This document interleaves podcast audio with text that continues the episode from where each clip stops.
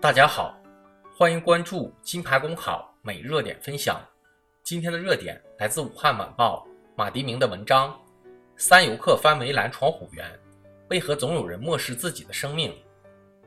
六月十日中午，长沙生态动物园发生了惊险一幕：三名游客从动物园后山翻越围栏进入园区，结果闯入了虎园放养区域附近。三人所处位置离放养的孟加拉虎只有五十米。所幸，这三人被管理人员及时发现，避免了进一步的危险。但受到舆论严厉抨击，一些人不畏老虎的执着从何而来？谁都懂得，与生命相比，那百八十元的票价不值得一提。谁都知道，一旦把自己送入老虎的地盘，意味着什么。我们不厌其烦地讲着一些大道理，对于绝大多数人来讲，当然有意义。然而，在任何时候，人群之中都存在着一种极少数，不按常理思维和行动的极少数，这是很难改变，甚至没有办法改变的事情。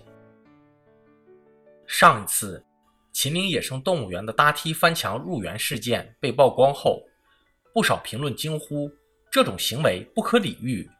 八达岭和宁波惨剧因见不远，这么快又有人要步其后尘。生命在某些人的脑子里究竟为何物？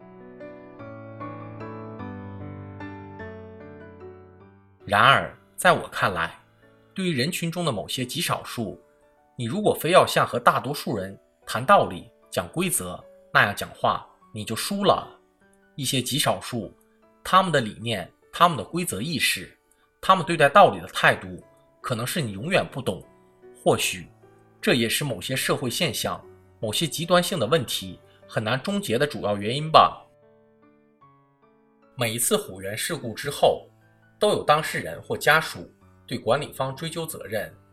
动物园管理方当然应该在加强管理和防范上不断努力，但套用道高一丈的逻辑，恐怕是任何的防范都无法做到无懈可击。或者说，只要还存在极少数任性者，有些极端情况恐怕很难杜绝。我的意思是说，出现这种极端情况，我们可以批评，也可以不厌其烦地讲道理，但痛心疾首、大惑不解的从各种理论上探求某些人的不可理喻，意义或许不大。任何时候，永远都存在我们理解不了的极少数。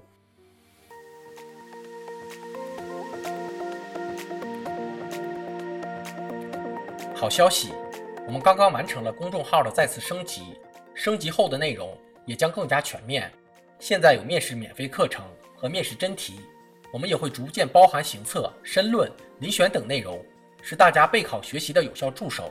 请您关注我们的公众号“金牌公考”，我们将把最优质的服务、最耐心的讲解奉献给大家。